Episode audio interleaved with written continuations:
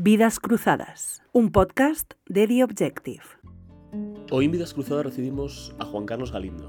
Juan Carlos Galindo es periodista y trabaja en el diario El País desde el año 2008. Es responsable de la sección de pantallas y escribe sobre libros en la sección de cultura y en el suplemento cultural Babelia. Además, coordina el blog de novela negra Elemental.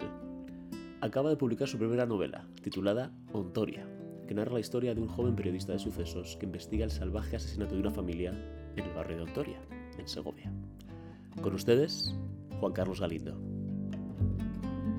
Juan Carlos Galindo, bienvenido. Muchas gracias. Es un placer tenerte con nosotros. Has escrito una novela mm, fascinante, pero antes de entrar en la novela eh, o de comentar eh, la novela, quería que nos hablaras un poco, un poco de ti. Eh, la mayor parte de, de, quienes nos escuchen te conocerán como periodista, especialista, por supuesto, en novela negra y también escribes en televisión. Y quería preguntarte de dónde te viene eh, la vocación cultural. Es decir, cuéntanos un poco, bueno, por dónde entraban los libros en casa y cómo te aficionaste a la lectura. Es una vocación em, larga y extraña. Es un camino curioso porque eh, en mi casa, eh, cuando yo era más pequeño, no había libros.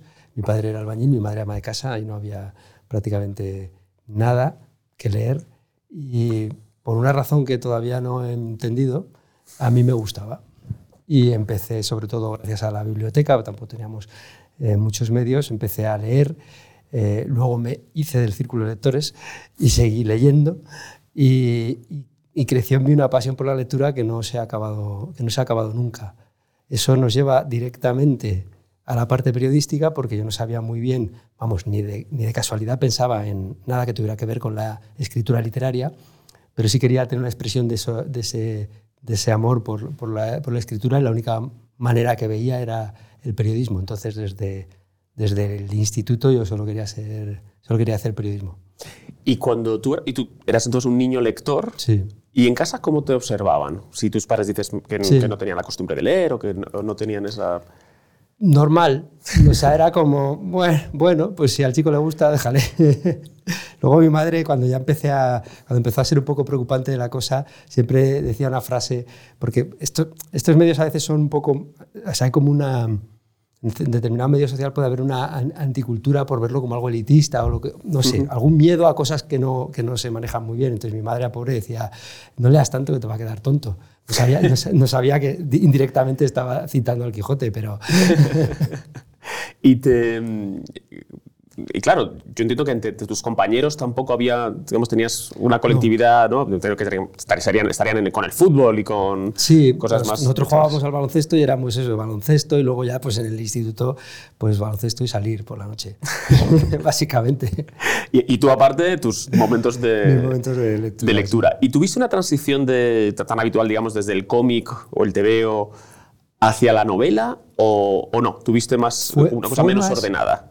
Fue un desastre, o sea, era, era un camino muy, muy disperso en la medida en que no tenía nadie que me dijera nada, entonces iba cogiendo lo que, lo que pillaba. Me, me enganché mucho a las cosas de, de, Elige tu propia aventura y a partir de ahí a las cosas de Timon Mas y toda esta literatura fantástica que luego nunca he vuelto a tocar, excepto uh -huh. El Señor de los Anillos.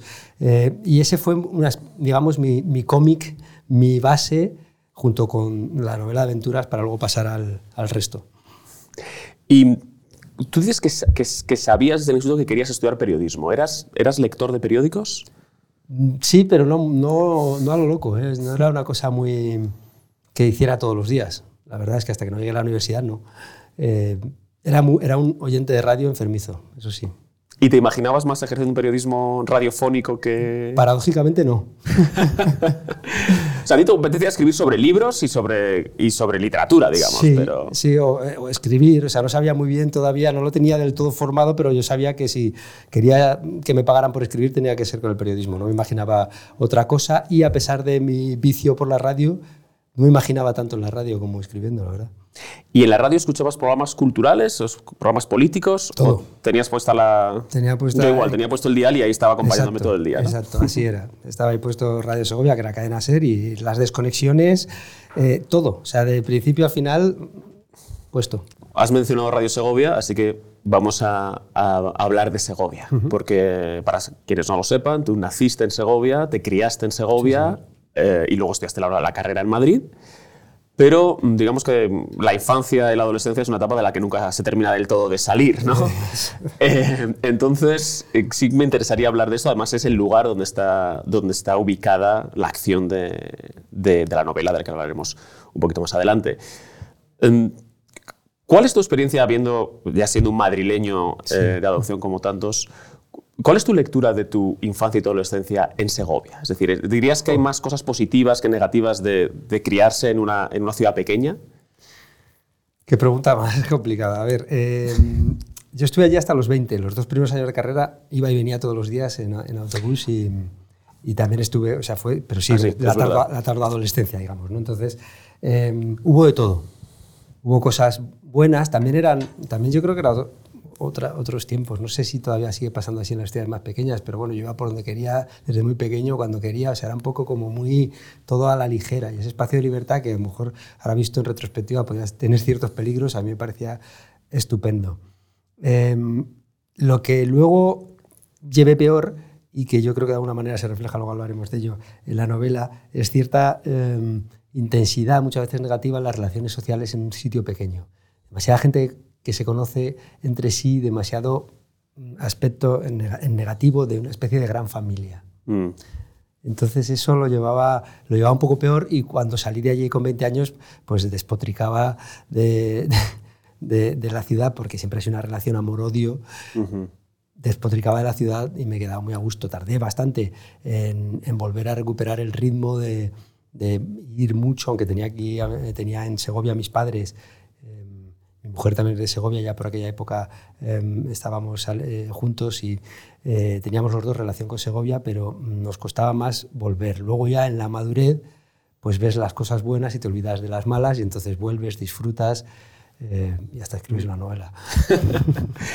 Sí, bueno, diría, es, es, una lectura común, ¿no? O sea, común o compartida, ¿no? Por, los, por muchas personas que han nacido en, o se han criado, sobre todo, en, en lugares pequeños, que es un, un, buen lugar para ser un niño pero empieza a no serlo cuando uno tiene que, que encontrarse a sí mismo, es, ¿no? Es un poco asfixiante y luego depende siempre de las, to todas respetables, de las perspectivas laborales que tengas. Uh -huh. Ahora está mejor Segovia y hay allí eh, alguna, hay una universidad de prestigio, hay, hay cosas, pero eh, por ejemplo, depende de qué tipo de periodismo que quieras hacer, en Segovia no vas a poder.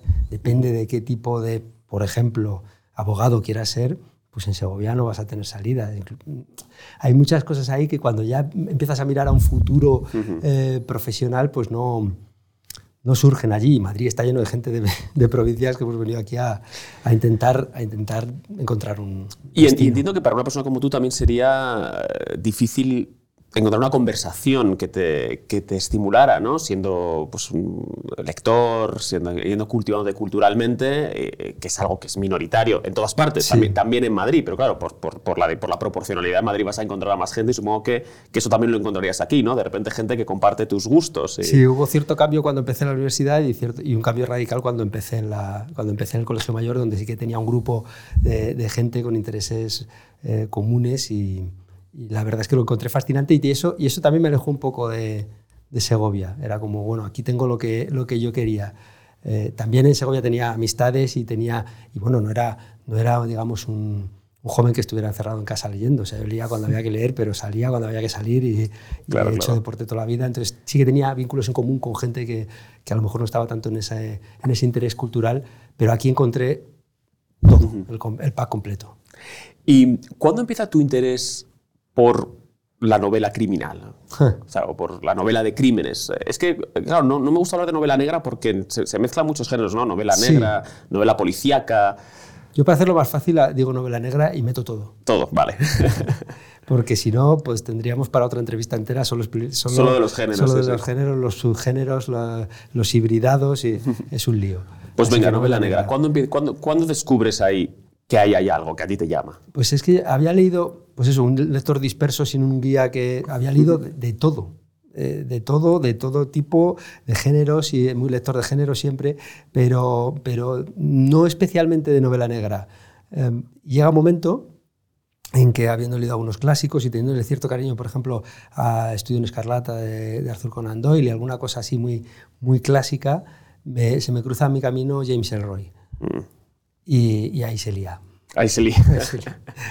claro, porque tú hablas de Arthur Conan Doyle, pero pero estamos hablando de una ficción un poco más cartesiana, ¿no? Claro, era el- la novela Enigma, pues volvemos a los subgéneros, Sí, sí, sí, que es, la época, es una época dorada para la literatura negra y es un momento en el que la, la explosión de la ficción británica de novela negra es, es increíble y hay muy buenos autores de esa época.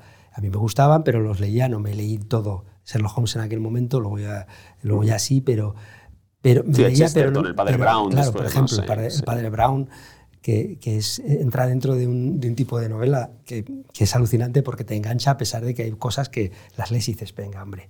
Pero el personaje es tan genial y Chesterton es tan, tan fino. Tan fino, tan, muy inteligente. Un Sí, escritor es que muy inteligente, exacto. sí.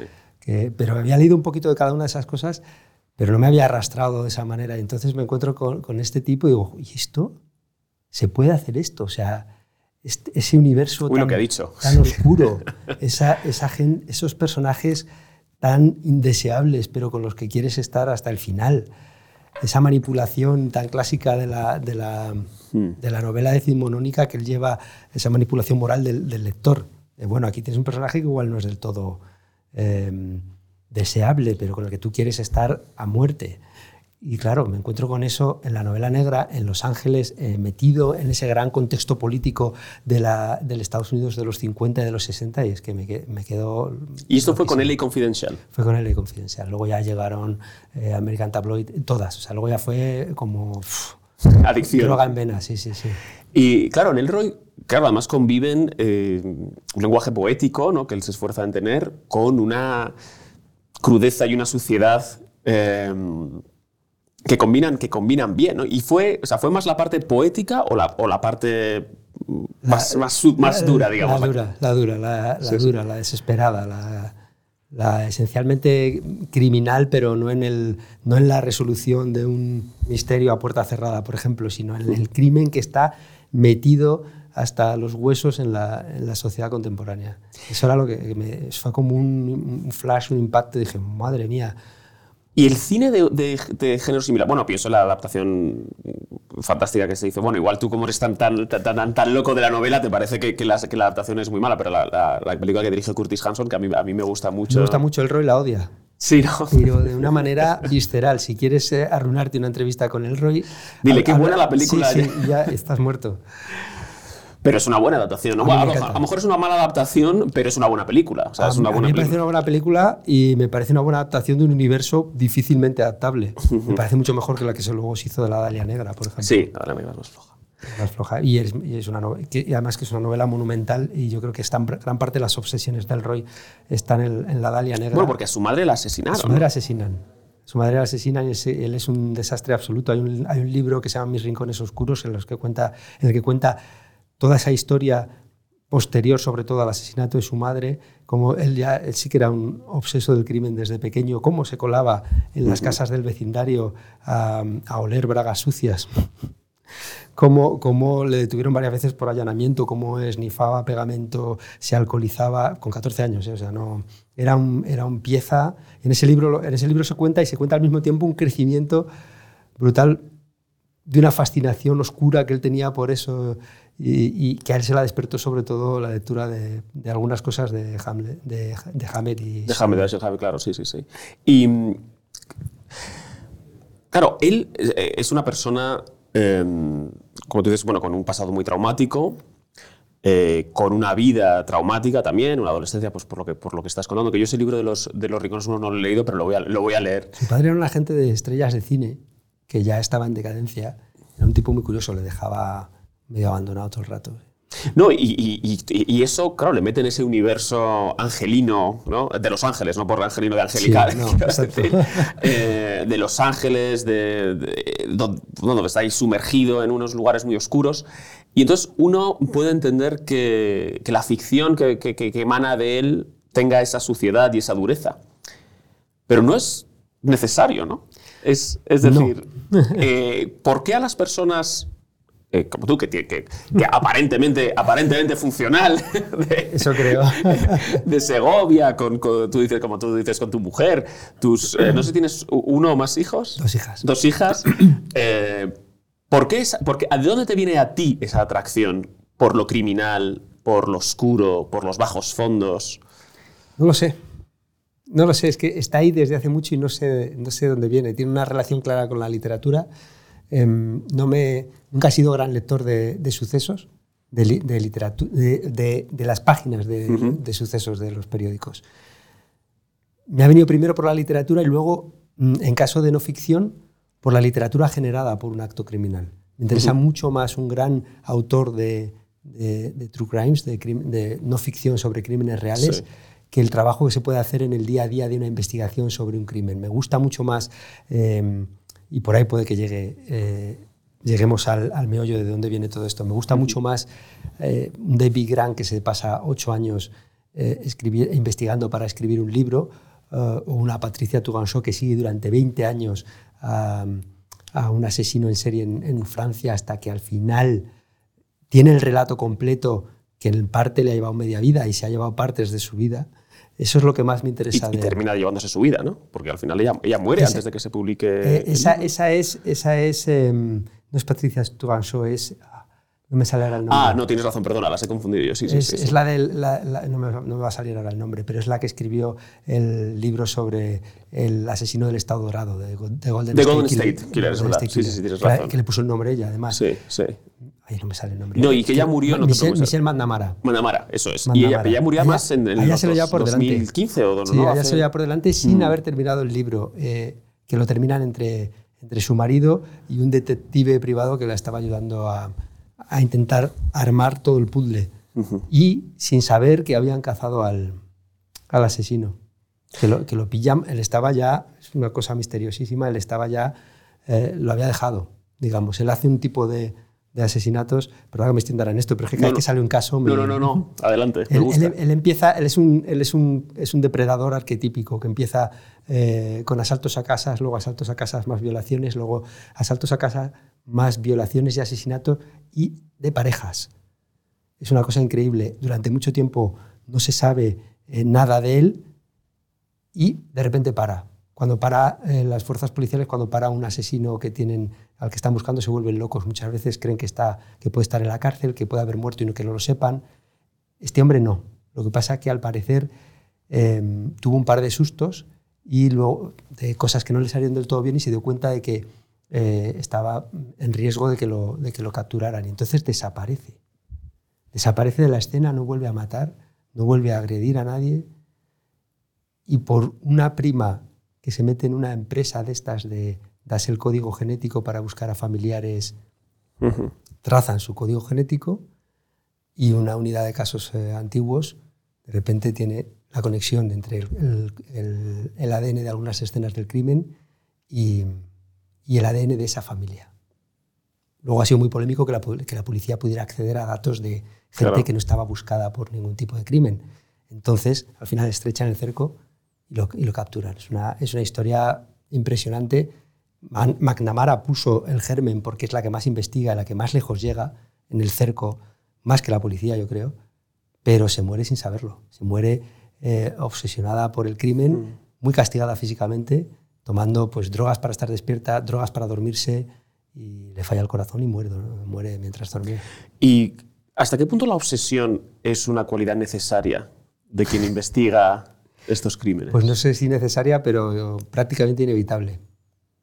Le pasa, al- le pasa al policía que además tiene que, que- que- que cerrar el caso para que se haga, para que se haga justicia. Ujú. Y, y está muy bien en las novelas buenas policiales, en Michael Connelly, Harry Bosch, no puede parar. No puede parar porque sabe que ahí fuera hay alguien que ha matado a alguien y él no, no se va a gusto a la cama si no, si no lo ha, Y, y le hace, un, digamos, un rebelde del sistema, ¿no? Es- Es decir, sí, porque la- muchas veces el sistema eh, lo que quiere, eh, y esto también no es que lo justifique, pero el, el sistema lo que quiere es cerrar el relato. Lo que quiere es que la vida siga y lo que quiere muchas veces es que las cosas se resuelvan, aunque sea de una manera Quiere medio paz, no falsa. justicia, Sí, ¿no? exacto, eso es.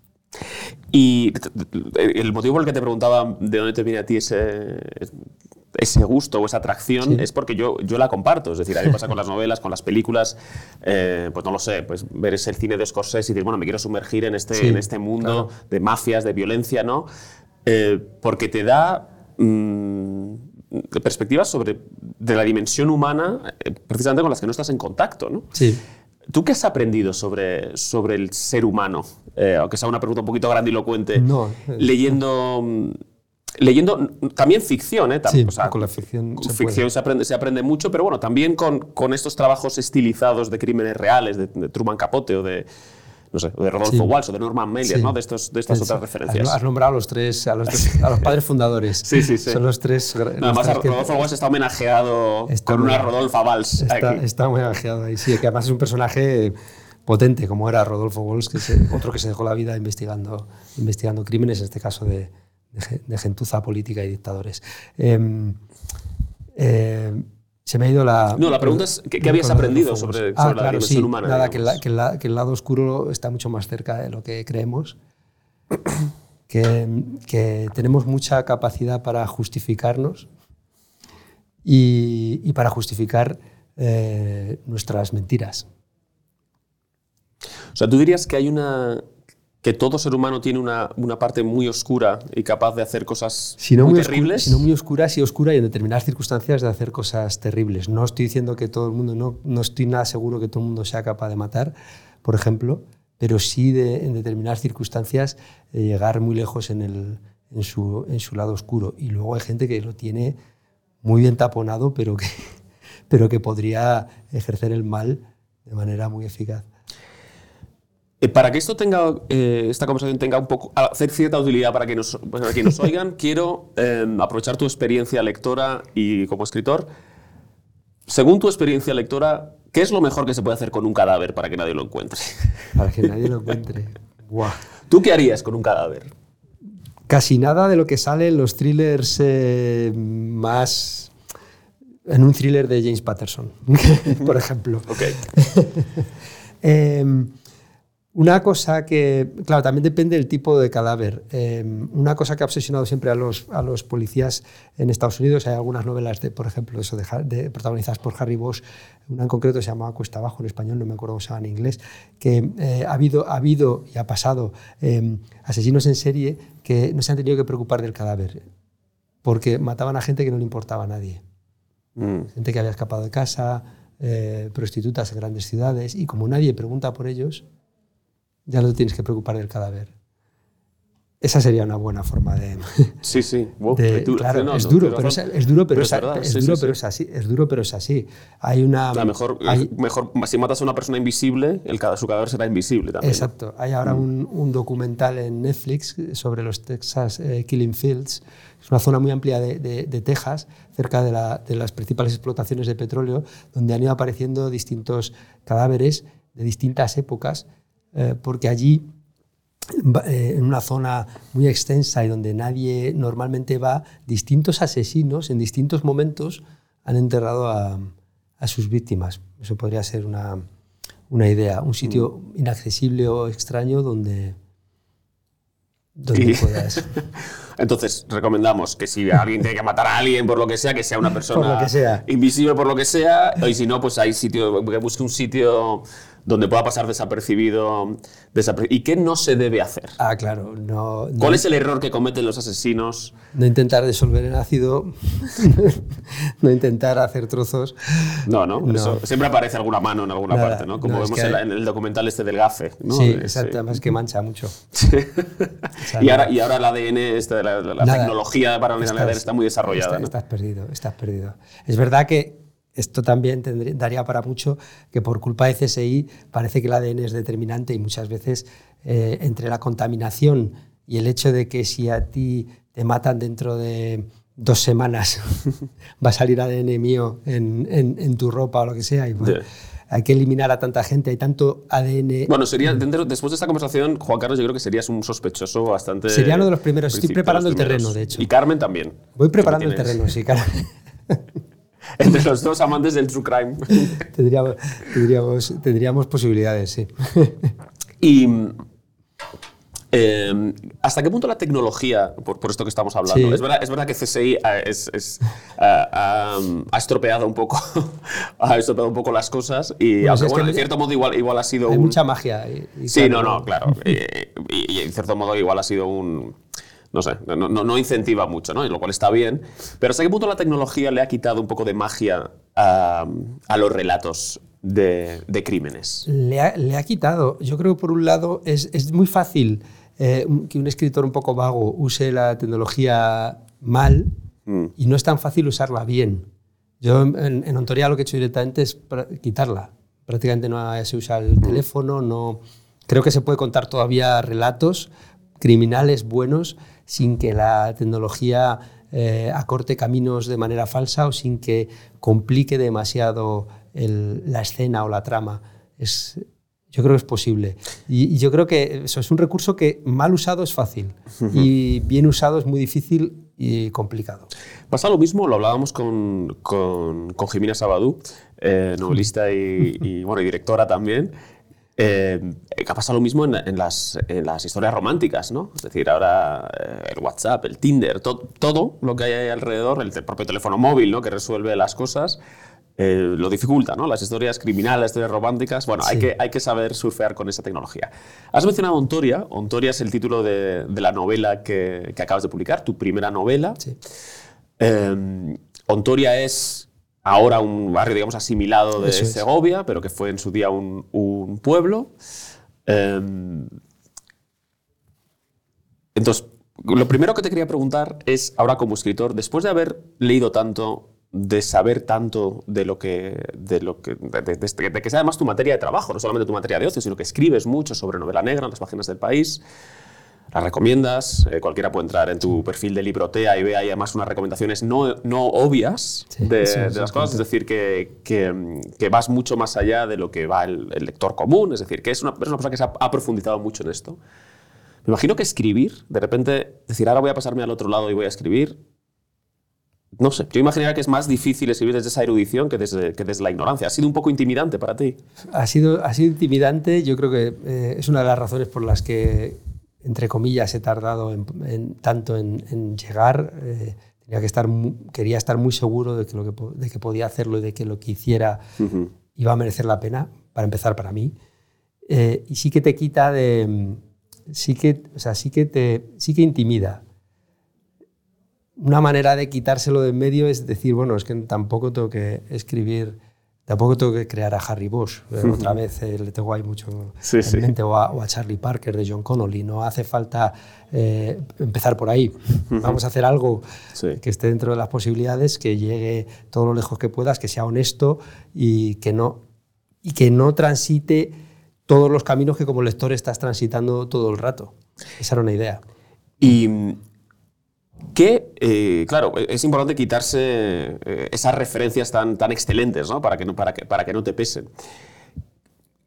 ¿Has tenido conversaciones con gente que te ha ayudado, tu agente, tu editora, amigos, escritores? Porque claro, también has conocido a los escritores que, que, sí. que se mueven en este ecosistema, ¿no? ¿Y, ¿Y, qué te decían? ¿Y qué palabras te han servido para, para animarte?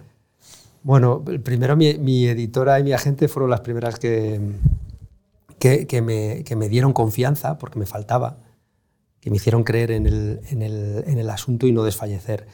Eh, todo el camino del, de la escritura empieza con una conversación, lo, hago referencia ya en los agradecimientos, con un amigo escritor en una Barcelona negra, y él lo que me dice es, eh, te necesitamos. Fíjate, estábamos con unas cuantas cervezas, ¿eh? todo hay que decirlo. y yo voy y me lo creo. Entonces dije, y entonces claro dije bueno, pues venga, al, al, ataque. Entonces sí que ha habido ciertas palabras de aliento, prácticamente ninguna de desaliento, en el sentido que, bueno, he hablado muchísimas horas con muchos escritores sobre la escritura, tanto en mi aspecto profesional cuando les entrevistaba, como después, ya como, como escritor o como proyecto de escritor. Y cada uno tiene una idea, cada uno eh, refleja ese mundo de una manera distinta pero en general han sido palabras de aliento en el sentido de, muchas veces no directamente, pero sí en el sentido de, ah, yo quiero, yo quiero eso. ¿Cuál es el mejor consejo que te han dado? No, no desde un punto de vista necesariamente, por decirlo así, pedagógico, sino el que más te ha servido a ti. Persevera. o sea, eso es lo que le dirías a, a alguien que quiere escribir. Persevera. Persevera. Y, y luego ya, en, eh, según avanza el, el asunto, por ejemplo, Carlos Tano me decía, mejor equivocarse que repetirse. ¿Y qué, eso, que, o sea, eso a qué se refiere? ¿Qué quiere se, decir con eso? Eso se refiere a no, a no, a tú que tienes, yo creo que se refería a tú que tienes en la cabeza todas las novelas negras del mundo, no, pero el esquema de todos los géneros, las bases de todas las, de la, todas las estructuras literarias, no. Ya. No vayas por ahí, no repitas, no te repitas, busca algo. Es difícil, ¿no? Sobre todo en un, en un género, ¿no? Cuando estás intentando Sí, además claro. escribir en, en un determinado género en el que prácticamente está- están las cosas pautadas, ¿no? Como tienen que suceder. ¿Y eso cómo lo has hecho? Es decir, ¿cómo, cómo has dicho, bueno, yo tengo que seguir un esquema, porque es lo que es bueno, un esquema, entiéndeme, Sí. pero, pero, pero hay un tono que no, que no puedes, que no, con el que no puedes eh, jugar tanto, ¿no? Eh, y sin embargo, tengo que poner mi particularidad aquí. ¿Cuál ha sido esa particularidad y cómo, y cómo lo has medido? ¿Eso es una cuestión más de reescritura que de escritura? No sé. Es es- está, bien, está bien visto lo de la reescritura porque a veces sí que, sí que ha sido así. La idea básica era, bueno, aquí hay unos caminos, hay unas cosas que se hacen, yo voy a hacer algunas, pero en otras voy a salirme. Va a haber una bifurcación, vamos a buscar un camino eh, de alguna manera, bien a través del lenguaje, bien a través de determinados retoques en la trama, bien distinto. O por lo menos que apele al lector a decir, bueno, aquí puede haber otra cosa. Entonces era saber que aquí está el camino y usarlo en muchos casos. Eh, pero yo tenía, por ejemplo, claro que iba a ser un caso sin resolver, esto ya es- no, es tan, no es tan habitual, que ya había pasado, o sea, como, como que lo coge cold case, que se dice en inglés, Sí, un- sí, sí. eh, como que el, protagonista lo cogía, sabía que iba a ser un periodista por razones que van directamente al, al- al meollo de mi, de mi espíritu de, escritor y es la de, no fantasear con cosas que no se conocen. Quería un universo que yo conociera, entonces iba a ser un escritor, un periodista en concreto. Entonces ya tenía ahí dos elementos que normalmente no se dan tanto dentro del mundo de la, de la novela negra y quería usarlos para ir por otros, para ir por otros lugares. También tenía claro, aunque eso luego creció mucho, que iba a ser en, en Segovia. Y luego sí que hay reescritura y es divertido.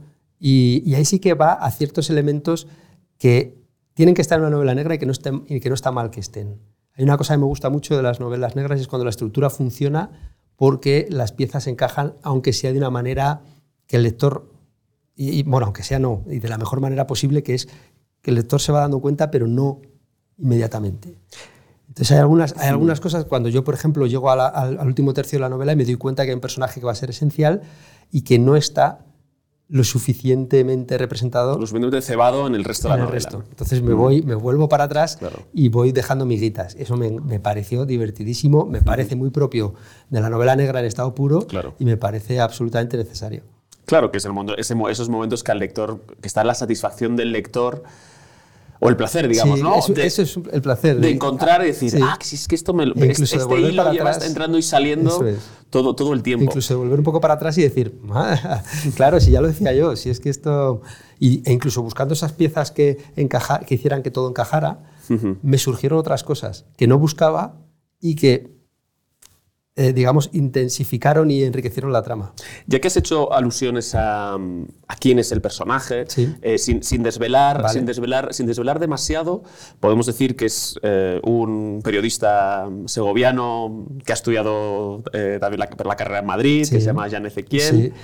eh, que es de estos nombres que uno no sabe cuándo acaba el nombre y empieza el apellido, ¿no? Eh, y que está muy obsesionado con el, con el true crime, eh, que además hace su propio fanzine eh, y tiene un podcast. Eh, entonces digamos que, que es no es un personaje del submundo, No. eh, sino un personaje, de nuevo, funcional, pero Sí. que hace esas incursiones por esa fascinación que siente y va investigando y se mm, repara en un crimen que sucedió en Ontoria, donde eh, una familia y su hijo de, y su hijo de 12 años ¿no? han Sí. sido asesinados a puñaladas. Sí. Bueno, y esta es un poco la, la- la premisa. Hasta aquí no hemos. No hemos vale, luego hay bueno, distintos, distintos personajes y tal, ¿no? Como, como escritor, ¿te ha costado más la arquitectura de la novela que el lenguaje, Sí, que el estilo? totalmente. Totalmente. También estaba aprendiendo por el camino. Hmm. Eh, mucho más. El lenguaje costó, costó sobre todo eh, soltarme narrativamente, no escribir tan pegado a los hechos y a la descripción milimétrica de los hechos, que es periodismo, Claro. y salirme un poco más con una voz narrativa que engordara, digamos, la, la narración, que la hiciera un poco más suelta, más y que con- para contar, para narrar, que una novela al final es eso. Entonces, mi editora me lo decía mucho, pero tú cuenta, tú cuenta. Ya quitaremos. Tú, Sí, sí, espesura, ¿no? Dale, sí, sí. Pero esa parte del lenguaje es la que, la que digamos, eh, costó un poco coger el ritmo, pero, pero estuvo más claro el lenguaje y además luego también como utilizo, hay parte, has nombrado el podcast que tiene el, el- el protagonista, ese podcast está transcrito dentro de la novela, está metido dentro de la novela y esa parte es puramente periodística. Entonces volví al lenguaje periodístico, pero de una manera distinta, digamos como una transcripción de algo oral y tampoco me costaba. Lo que me- el lenguaje en general me costó bastante menos que la estructura. ¿Y la estructura partiste de un esquema? Es decir, esto empieza aquí, sigue por aquí, va por aquí, va por aquí. No del todo. Ahí está el primer fallo. No del todo Eso es un fallo, te- dirías. Para- Sí. para- Para tu para siguiente novela lo vas a hacer con una... Ya lo estoy haciendo.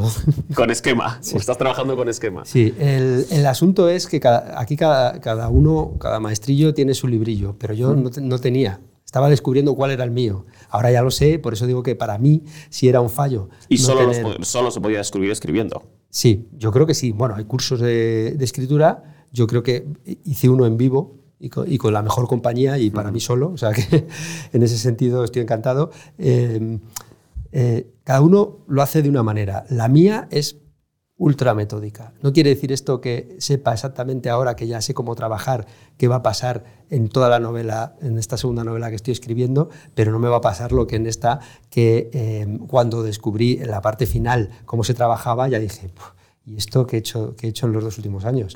O sea, cuando ya llegué a una, a una cuando digamos, cuando salí del gimnasio ya en forma y ya vi cómo, cómo podía trabajar yo mejor, lógicamente seguiré aprendiendo, pero ya tenía el esquema básico, dije, madre mía, ¿Qué le, qué le- qué le dirías al, al Juan Carlos que se sentó por primera vez delante del ordenador a escribir? créetelo más y, Y hace un esquema. y haz un esquema. Y organiza, iba a decir, y organízate mejor. Sí, exacto. Y de- cuando dices que eres metódico, ¿quiere decir que tú escribes entre tal hora y tal hora No. a diario? ¿O, o eres metódico, digamos, en. Bueno, dime, dime. No, contesta. no, no. Es que, que va. Es que la, la escritura, una- uno de los presupuestos que me hice cuando ya dije, bueno, vamos en serio con esto, eh, vamos, a, vamos a terminarlo como sea, uno de los primeros presupuestos fue no abandonar la, la vida familiar, seguir exactamente igual. Entonces, escribo por las noches, escribo en días libres, todos los días libres que tengo por trabajar fines de semana o por eh, coberturas especiales o lo que fuera del periódico, eran días de trabajo, ocho horas de investigación, escritura, lo que fuera, las dividía, porque ocho horas escribiendo, no sé si hay un humano que las aguante, pero, pero muchas veces eran simplemente ocho horas de lectura específica de cosas que necesitaba para la novela, informes, eh, true crimes, lo que, lo que fuera. Y, y entonces es que eh, escribía, y eso fue un problema, eh, cuando podía. Digo que fue un problema porque el resto del tiempo, durante una época, no me di cuenta de que no podía perder contacto con la novela. Y entonces la perdía. Y cuando volvía, tardaba un tiempo en volver a... Ahora ya es otro- otra cosa que he aprendido. Todos los días hago algo de la novela. Muchas veces, muchísimas veces, no es escribir, sino releer lo que tengo escrito o leer para la novela. Pero siempre estoy los siete días de la semana en contacto con, con la novela para que, porque si no se te va, se te escapa. Es otra cosa que he aprendido. Que, que tienes que hacer, digamos, una labor inmersiva, aunque sea. Es, más importante estar mm, una hora al día, pero todos los días de la semana, que, Sí. que- que siete horas el domingo no y el resto. Eso, eso para mí no vale, aunque luego sí que hay momentos centrales en los que dices, vale, ahora que he hecho esa inmersión, ahora que ya estoy bien dentro de la historia y bueno, como no se te, como no se te va de la cabeza, muchas veces es- voy, paseando y voy pensando, ah, esto va a ser... Entonces, como no se te va de la cabeza, sobre todo cuando hay días previos a, los- a la escritura, pues llega el día y dices, ah, vale, pues ahora ya sí, tengo este día libre, pues llevo a las niñas al cole después me vuelvo a casa y hasta que no vuelva por ellas a- a- estoy metido dentro del- de la novela. La novela te la publica Salamandra, Sí. que es una editorial de, de mucho prestigio, Salamandra Negra, ¿no? sobre todo en, en- en- en Sí. esta división, digamos, también de, de novela negra. Em, lo cual es importante también, ¿no? Que aparezca en un sello que tú, del que tú eres lector y que, y que respetado, ¿no? Absolutamente, fue, fue maravilloso cuando, cuando, dijeron que, cuando dijeron que sí.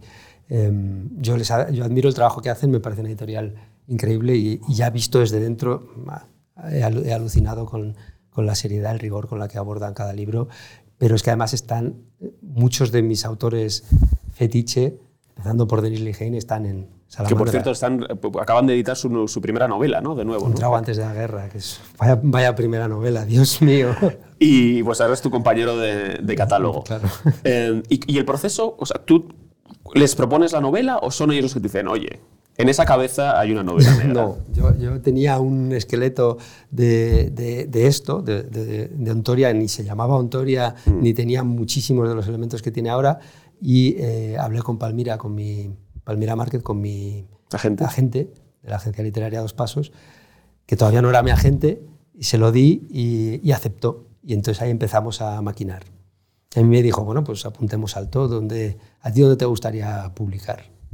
Yo dije, "U- una, una. Y dijo, una. Y dije, pues Salamandra. Y un disparo, un acierto. Y mm, fue, fue tu editora quien te dijo, eh, bueno, esto eh, se tiene que llamar Ontoria. No, no, de hecho el, el título, bueno, yo estaba muy tranquilo al principio, dijo, bueno, no tiene título, no pasa nada. Eh, luego ya cuando me puse a No pensar... se te ocurrió llamarlo Muerte en Segovia, ¿no? No, claro, es que, es que, pues, esos- ese tipo de títulos aparecen en tu mente, ¿sabes? Es como, no, no. Acueducto Eh, sangriento o algo Exacto, así, ¿no? ese, ya no, pero, pero parecido, ese no te creas, era como... Bueno, además la novela empieza con un, con, cuenta un suicidio. Sí, es el germen de la obsesión de, de, de. Jean Ezequiel es cuando presencia un suicidio en, en En el acueducto. en el acueducto. No tanto por el suicidio, sino por eh, porque es una mujer que se suicida porque estaba sometida a un Por chantaje deudas, ¿no? y, Sí, a una- y tenía una, y tenía una serie de deudas y, y hay cierto componente sexual en el chantaje. No se cuenta mucho, pero se deja entrever que ahí hay algo oscuro y la investigación que se hace periodística de, de ese caso es la que eh, a un Jean Ezequiel adolescente le engancha a todo, a todo Y eso. también, y no quiero revelar demasiado, pero bueno, esto es muy al principio de la novela, Sí. está es muy interesante ese, ese momento porque también hay una dimensión social, ¿no? De los amigos con los que está Mm, en los bajos claro. del acueducto Sí. y cómo, se produce, bueno, después una dispersión, ¿no? Claro. Como, como, ¿no? De Claro. esos veranos en los que uno está y de repente deja de Sí, estar con esa gente. ¿no? Exacto. Estás y dejas de estar porque la vida sigue, pero en este caso es una ruptura abrupta porque es que nadie más quiere volver a reunirse ahí porque eh, es un lugar que está manchado. Entonces, pues eh, eh, eso acelera una ruptura que posiblemente se habría producido seguramente igual, pero, pero este hecho trágico la, la acelera. Entonces, lo del título, volviendo al, Sí, al sí. asunto, eh, no sabía muy bien y empezó a ser, al principio muy tranquilo, y después empezó a ser agobiante. No me salía nada concreto. Entonces un día, comiendo con Laura Fernández aquí en Madrid, con la escritora. Laura Fernández, también periodista en el país, em, me dijo, está contando la novela, llega un momento en que, sobre todo con amigos, escritores y periodistas, pues hablas muchísimo del libro, es una, yo por lo menos. Claro. Hay, hay autores, hay autores que no hablan, ¿eh? que, que dicen, bueno, ya bastante me cuesta escribirlo como para luego encima salir por ahí y hablar. Sí, sí, yo sí. hablo. y, y además es que Laura es una, es una gran escritora y, es, y es una, es- está muy, muy eh, metida dentro del mundo de la escritura. eh, de cómo se escribe, de por qué se escribe, con, se han leído 100.000 libros de todo esto, entonces a ver, me, me ha ayudado mucho. Y, y en un momento, en un, en un restaurante italiano ahí en la calle Trafalgar, estábamos eh, hablando de esto y me dijo, pero entonces, ¿cómo decías que se llamaba el sitio este donde, donde era la novela? Y Ontoria es un pueblo. ¿Ontoria? Es perfecto. Ahí tienes el título. Yo empecé Ontoria, Ontoria, pues sonaba bien. Suena- sí, sí, claro, suena bien. Empecé a recordar, yo qué sé, títulos de Galveston, Ordesa, títulos de una palabra, de un lugar que estaban bien. Y dije, bueno, pues. Y es imprescindible que, que tengan, son, que tengan una buena sonoridad Es que y, que y no son, y que no sean conocidos. O sea, no lo puedes es. llamar Londres, ¿no? O Claro, sea, claro, porque te queda, parece una guía, en el Sí, mejor de sí. los casos. Sí. claro. Entonces, era, era un, era, es un título que interpela, o sea, no sabes que es un lugar hasta que nadie, alguien te lo dice, lo, lo puedes, eh, puedes pensar si que sí, pasas pero... por las seis Claro, con cierta frecuencia, a lo mejor sí. Exacto, si, has entrado a Segovia por las 6, ves un cartelón gigante de azul que pone Ontoria, luego el pueblo es muy pequeño, pero tiene un polígono, el único, uno de los pocos polígonos que hay en Segovia está justo a la entrada del pueblo por la, por la A6 y el desvío es básicamente el que utiliza la gente que va al polígono, no al pueblo, que es un pueblo muy tranquilo y muy, muy pequeño. Otra de tus, de tus grandes influencias es David Peace, ¿no? Absolutamente. Eh, que, eh, al que yo voy a leer gracias a ti, porque yo... eh, No, por mi culpa, ya me, ya por me tu dirás. culpa, exacto, por tu culpa. Y, soy muy- seré muy rencoroso contigo. No. Eh, que tiene una, mm, una, una serie de cuatro libros Sí. Eh, que cómo- ¿En español cómo se llama la- la- Eh, el nada, cuarteto? el- el- no, no lo llamaron de ninguna manera. En inglés es que es Red Reading Quartet. Sí. y, en, y en español nada, las publicaron todas por el año y no... Y no lo llamaron el no cuarteto de nada. Pero bueno, que, que habla de los, de los crímenes de los años 70 de, de Yorkshire, ¿no? Sí. ¿Por qué te interesa eh, David Peace? ¿Qué, qué encuentras en él? En- porque, porque quien te haya leído algo o te haya escuchado, claro, des- desprendes una pasión, que es lo que me ha hecho a mí ir, ir a decir, oye, yo quiero ver qué, qué pasa aquí. Es un autor complejo y, y muy complicado. Creo que eh, lo mejor que ha hecho, lo que más me, ape- me apela a mí es, el, es este cuarteto de, de novelas titulada cada una con, con un año, de finales de los 70, principios de los 80, aunque no es lo único bueno, bueno que ha hecho. Es un escritor obsesivo que va muy al lado oscuro de los personajes.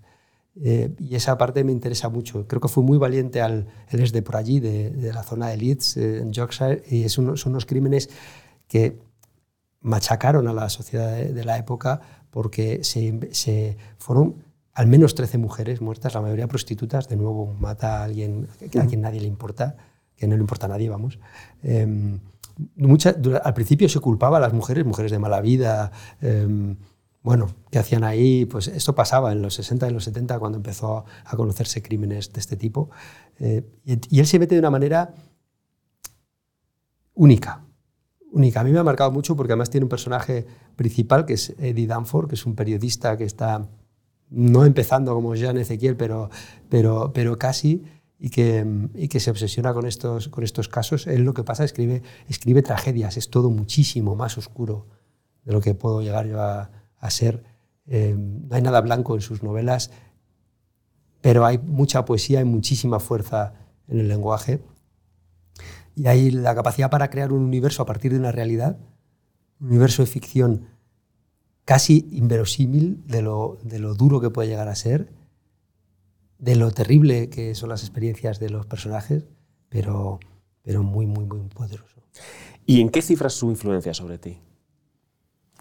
Em, Te pregunto porque, porque en Autoria no hay... eh, o sea, tú lo has dicho, el personaje es, es- es diferente y, y, digamos, el clima de la novela es otro. sí, Pero, sin embargo, tú lo, tú lo ves como una, como una importante influencia, ¿no? Sí, sí, sí, sí. En- es en la. En- aunque no sea una novela oscu- tan oscura, Ontoria es en, ese, en esa capacidad para ir a la parte oscura del, del ser humano a través de los personajes y de las atmósferas.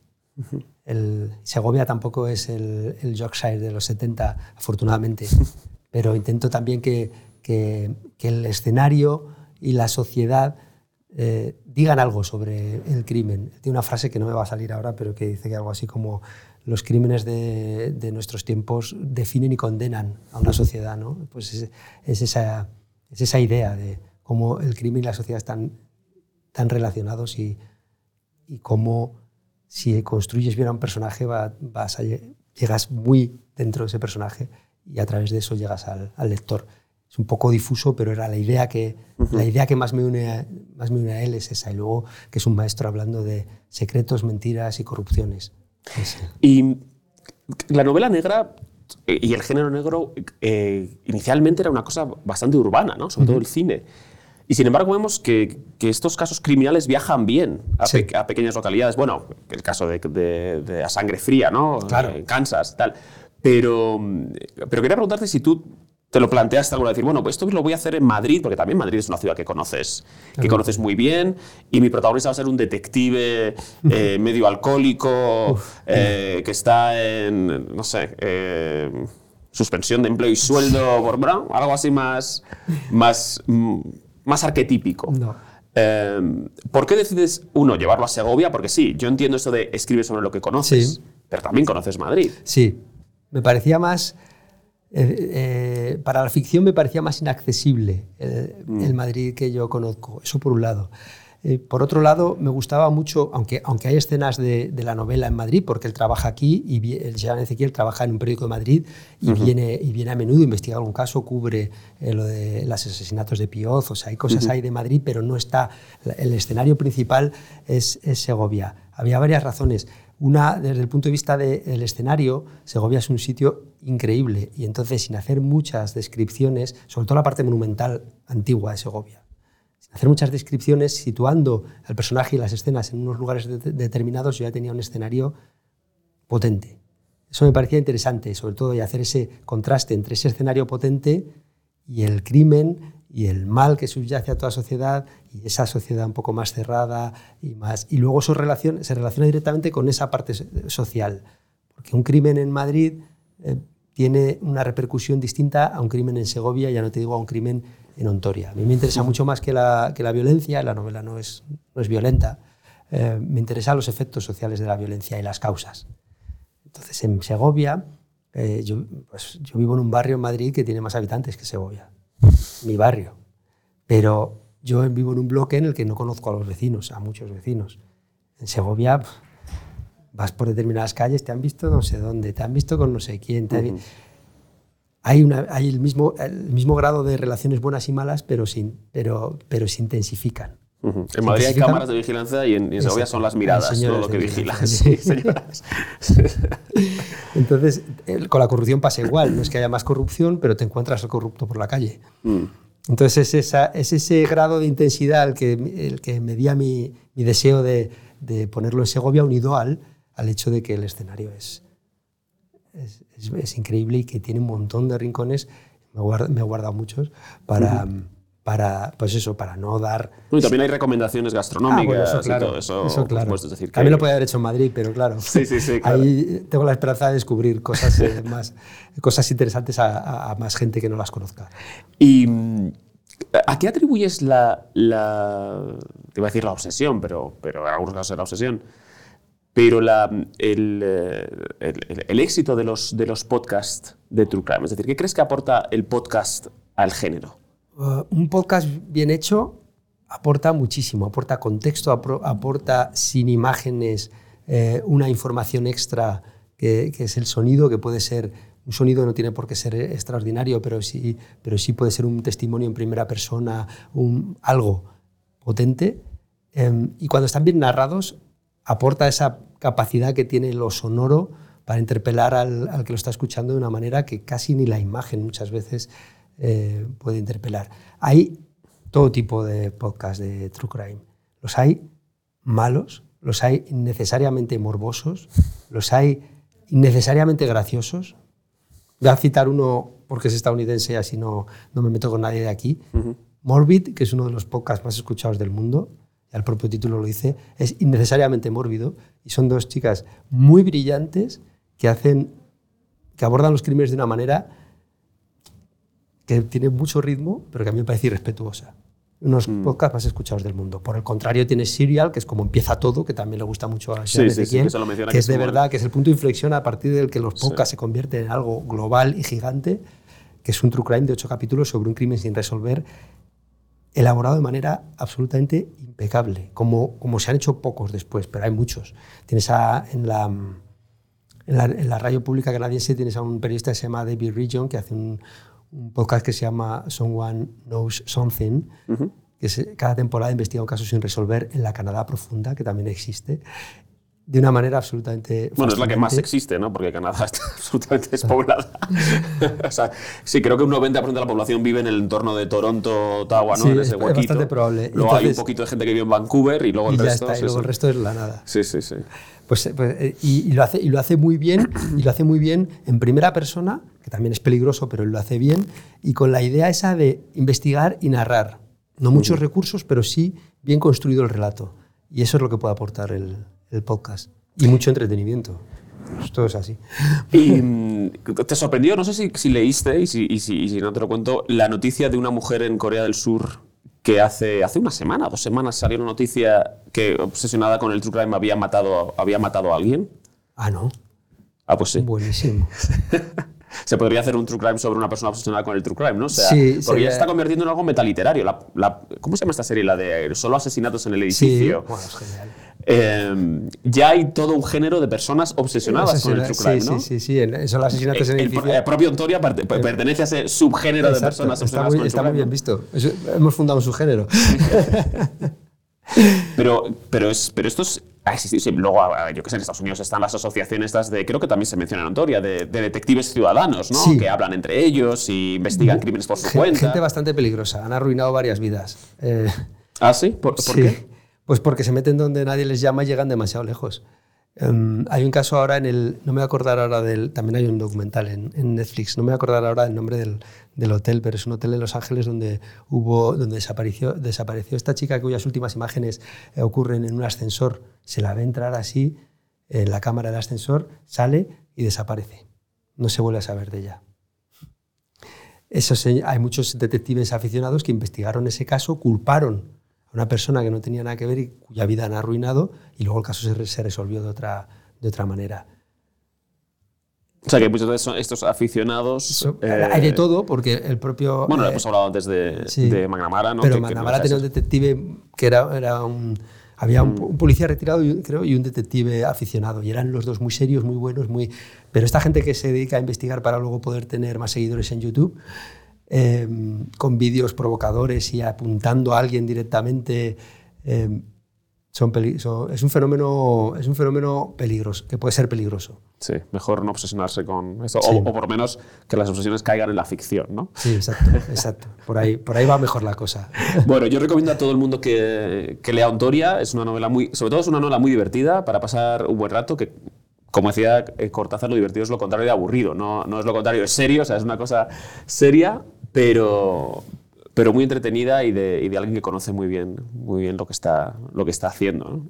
Eh, así que, Juan Carlos, te doy las gracias. No sin antes preguntarte eh, a quién te gustaría que invitáramos aquí. Pedirte que nos recomiendes a alguien. Vale, yo os voy a recomendar a, a Esther García Llobet, escritora no exactamente de novela negra, pero sí de novelas muy criminales, magnífica escritora, buena fotógrafa, un, pers- un personaje espectacular y creo que te va a dar mucho juego. Fenomenal. Tomamos nota. Muchísimas gracias. Gracias.